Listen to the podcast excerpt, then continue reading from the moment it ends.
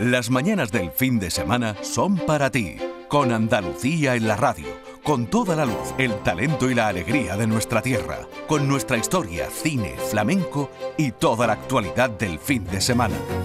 Días de Andalucía, con Domi del Postigo, los sábados y domingos desde las 9 de la mañana. Quédate en Canal Sur Radio, la radio de Andalucía, bajo el cielo de Andalucía.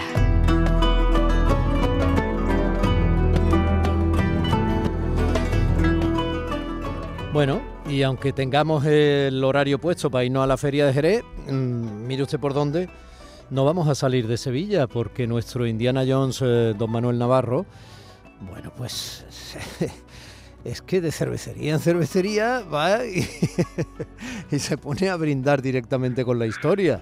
Manolo, buenos días. Buenos días, querido Domi. Así es, así es. Hemos brindado directamente con la con la historia en la, en la cervecería Giralda, en, en Mateo Gago. Pero antes eh, te pido que me deje eh, decir un par de cosillas muy rápidas, ¿vale? Claro, Eh, bueno, primero, felicitar a nuestro maestro eh, Gil de Galvez por el maravilloso concierto que dirigió eh, al Concierto Málaga el pasado lunes. Aquí en Málaga fue un, es un lujo tener una orquesta así, es realmente maravilloso. sí, ¿Tú es, increíble, es increíble. Sí, estuve, estuve, estuve, sí. No había tenido la oportunidad de verlo en persona y aprovechando que, que andábamos por aquí, pues fuimos y la verdad que fue una fue maravilloso y animo a todo el mundo a que lo a que lo puedan ver cuando vuelvan a actuar, ¿no? que creo que va a ser el mes de julio por aquí por Málaga. Te está escuchando, ¿eh? el maestro Gil de Galvez está aquí en el estudio. ¿eh? un abrazo fuerte. Gracias, Manolo. Mira, es que no tiene, no tiene. estoy sacando partido a los 50 euros que te di. y oye, y, No, luego además, un par de... como, como tú sabes lo generoso que es, ha dicho que va a reproducir el concierto ahora, cuando llegue su sección, tarareándolo todo, improvisando. Sí, sí, de Bueno, pues, tiene, pues va a tener bastante que tarea. sí.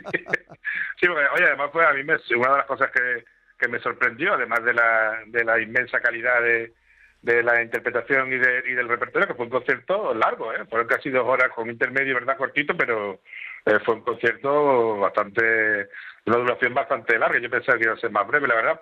Eso sí, se pasó rapidísimo por el, el virtuosismo de, de la dirección y de, y de todos los intérpretes, desde luego, ¿no? Y, Él está bueno, acostumbrado, ¿eh? Él, vamos, a veces suele dar conciertos de día y medio. algo así. ¿Sabes, Manolo, que antiguamente los conciertos eran larguísimos? Tenían tres partes, ¿sabes? Duraban tres Sí, sí. horas, ¿sabes? Eran enormes. Hoy día son más cortos, pero es verdad que ahora son más cortos. a nosotros nos gusta hacer los conciertillos larguitos para que el público pueda irse bien y hinchado. Bueno, es que está...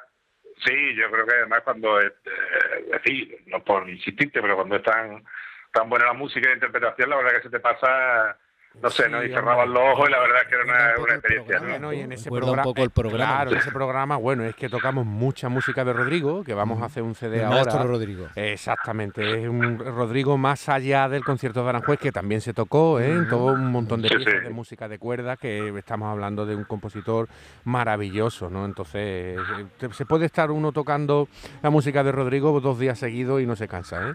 Sí.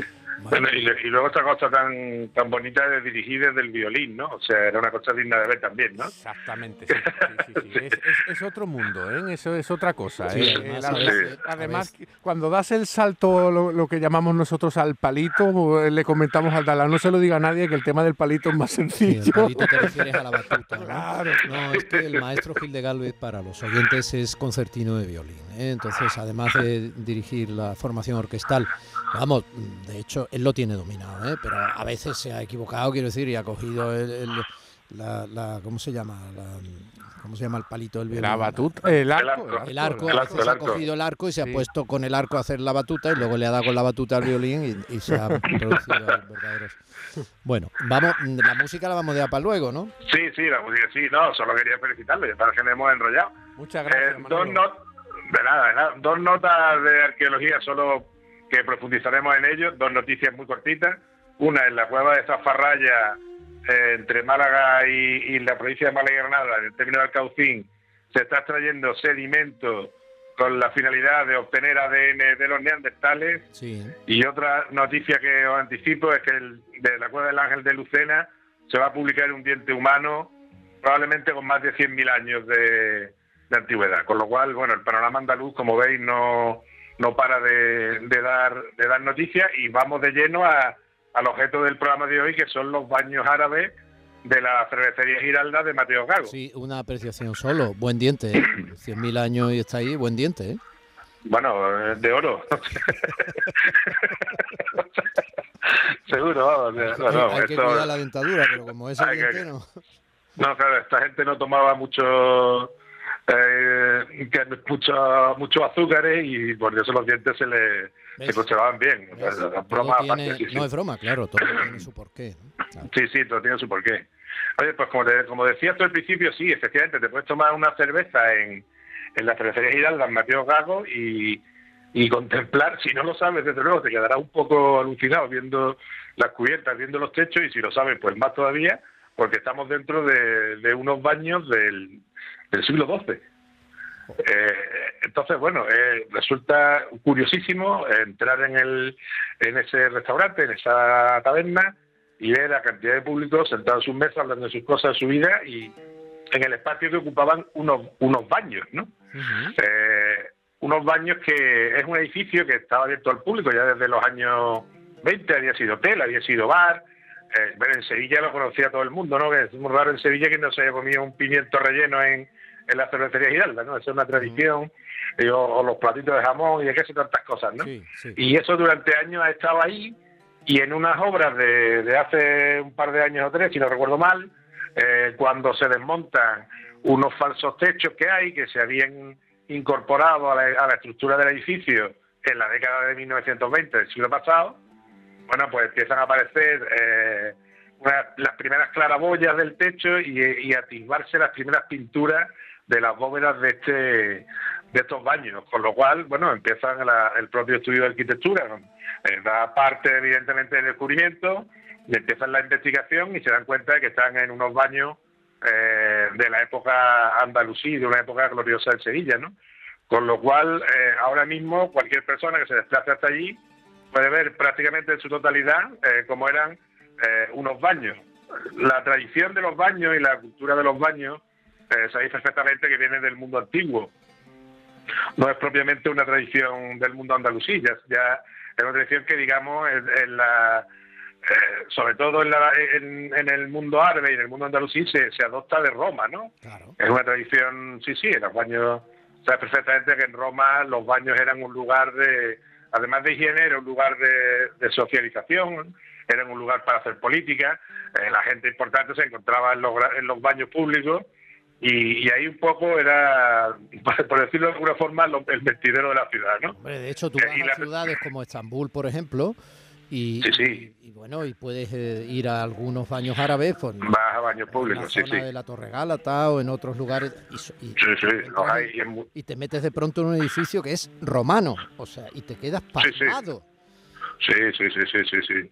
Y a mí me encantan los baños. Yo siempre que viajo y voy a un sitio donde hay baños, voy a los baños, porque parece una tradición alucinante. Además, sienta el cuerpo de maravilla y en Turquía es verdad que se mantienen en cualquier ciudad hay baños, vamos, mm. y en cualquier hotel hay baños, no sé si un hotel que no tenga baños, ¿no? Es decir, todos los hoteles tienen baños y, y, las personas van fundamentalmente, verdad que más hombres que mujeres, pero van a los baños casi a diario a hacer la, eh, bueno, pues, a, bañarse, claro, lógicamente recibir masajes y este tipo de cosas, ¿no? Eh, nuestros oyentes sabrán que los baños siempre han tenido tres ambientes diferentes, uno de agua fría, uno de agua caliente y uno de agua templada, que es por donde siempre recomiendan hay que pasar eh, para ir de, un extremo al otro, ¿no? Es decir, supongo que por aquello de que el cuerpo no sufra no sufra ninguna congestión. Y como bien decía, son estructuras, son edificios que vienen del mundo romano, de que hoy en día se pueden ver algunos, como bien dice en Estambul, o se pueden ver en Herculano, o se pueden ver algunos decorados muy bonitos. Eh, lo, lo, traigo a colación porque tiene que ver con el, con el mundo islámico. En, en Amra, por ejemplo, nosotros hemos visto en Jordania, muy cerca de la frontera de Irak, donde son unos baños del siglo VI, VII, de época omeya, que están profusamente decorados. Porque en aquella época, en el Islam, aunque teóricamente no se puede, no puede ver representación humana, eh, todavía en, estos ámbitos, eh, digamos, festivos, sí se permitía que se presentaran escenas de caza, escenas de escenas cotidianas, ¿no?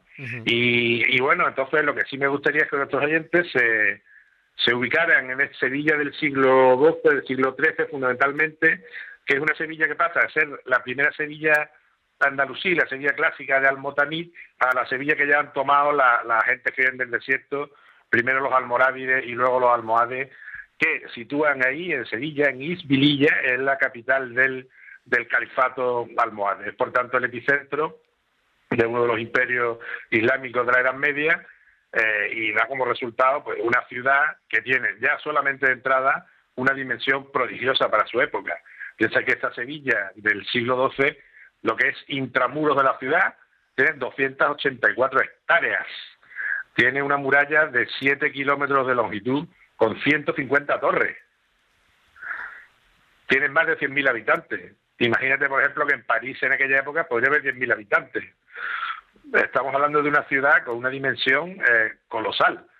Hace un ratito hablabais de, la, de la aventura americana, de la vuelta al mundo, de cómo Sevilla era eh, un poco el, ombligo del mundo, pero que ya lo era en el siglo XII también. Entonces, estamos hablando de, una ciudad en la que el agua, el agua, y eso un día con más calma lo trataremos a fondo, eh, desempeña un papel fundamental. Porque esta ciudad en realidad es una isla en el Guadalquivir, ¿no? Y el Guadalquivir, que lo mismo que permite su fundación, le causa bastantes problemas y bastantes estragos.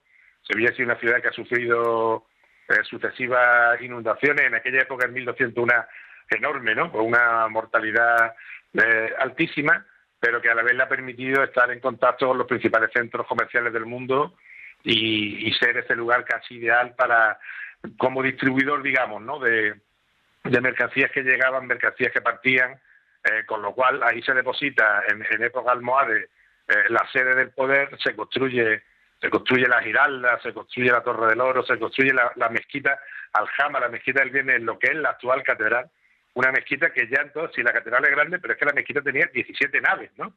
Es la mezquita que viene a sustituir a la del Salvador como mezquita del viernes, como mezquita principal, porque bajo la iglesia del Salvador, como bien sabe, había una mezquita también, una mezquita del siglo IX, y, fíjate la dimensión, ¿no? Eso, eso se puede ver en el patio de los Naranjos, que está muy cerquita de estos baños. Traigo todo esto porque ese mundo quiero que el espectador, se haga el, oyente, perdón, se haga un poco la idea de cómo puede ser esa, esa Sevilla, ese núcleo de la, de la Medina, con el Alcázar, que ya empieza a funcionar en esta, en esta época, aunque después se, se amplía, pero una ciudad de una importancia tremenda, con un, comercio eh, naval espectacular, donde se construye también el, Palacio de la Bugaira, del Lago Grande, fíjate, no hablábamos del agua, ¿no? Y, cómo vuelve a estar el agua ahí presente, eh, y esa agua pues está también en los baños, ¿no? Es decir, y por eso tenemos la suerte de tener en el, en el mismo centro, en la misma calle, estos baños, y yo creo que hay otros más, un poco más arriba, que también son, son de la época, ¿no? Eh, y esos baños tan grandes, tan espectacularmente decorados, lo que dan es testimonio de una ciudad, pues que era una ciudad principal, que era una de las grandes medinas de Al-Ándalus, y que en aquella época era eh, capital y, santo y seña, ¿no? Con sus alcaicerías, con sus focos, eh, toda la, la zona de la calle Alfalfa, de, de la, del Salvador, Hernando Colón, es decir, todas estas zonas de, de, de de perfumes, de joyas, eh, las grandes torres, el, las cadenas que cortaban el río ante las invasiones, porque de una orilla a otra, desde, desde Triana hasta el Arenal, se tiraba una cadena como la que se tiraba en el Cuerno de Oro de Estambul, ya que has hablado de Estambul, y que se puede ver la cadena todavía en el Museo de Estambul, pues en Sevilla también se tiraba una cadena eh, como medida defensiva, ¿no? Estamos ante una ciudad maravillosa, una ciudad con una dimensión desconocida en la época completamente y de la que, como decíais antes, pues se ha, olvidado, em, se ha olvidado en, una parte importante, ¿no? Porque el pasado andalusí eh, se ha idealizado mucho. Es verdad que los investigadores han hecho durante estos años, estos últimos 30, 40, 50 años, incluso más, grandes trabajos de investigación, pero es una parte de nuestra personalidad, es una parte de nuestra historia eh, que quizás no la no la tengamos tan presente como, puede ser el mundo romano, como puede ser el mundo después del Renacimiento. Y estos baños de, de la calle Mateo Gago vienen a sumarse a ese testimonio y yo desde luego invito a todos nuestros nuestros oyentes no una cerveza que ya me gustaría, pero sí a que se pasen por la por la cervecería eh, Giralda y, y vean esta maravilla artística e histórica de los baños. Mientras pueden o no pasarse, mientras quedamos o no en ese paseíto por Sevilla, eh, un poco por internet eh, porque merece la pena. ¿eh? Además hay bastantes fotografías de estas que con el ratoncito usted puede ir girando la fotografía de un lugar a otro, 180 grados, incluso 360. Es asombroso, ¿no? Como por ahí le estaba leyendo en alguna reflexión al arqueólogo Fernando Amores, que es una de las personas que estuvo formando parte de esa investigación, desde que se ha vuelto a vislumbrar lo que en su momento, en los años 20, el arquitecto Vicente Traver, con mimo, eso sí, ocultó, porque bueno, pero lo hizo con mimo porque está, sí, sí, lo, conservó, está intacto, sí, sí. Pues recordemos que en aquella época almohade eh, las dos capitales del imperio entonces eran Marrakech y Sevilla, lo que justifica todo lo que nos has estado contando de manera tan bonita y apasionada. Manolo, la semana que viene más. Por supuesto. Inshallah, que dicen los, nuestros amigos musulmanes. También dicen gracias. Shukran, querido amigo. Shukran, shukran. Días de Andalucía, con Domi del Postigo, Canal Sur Radio.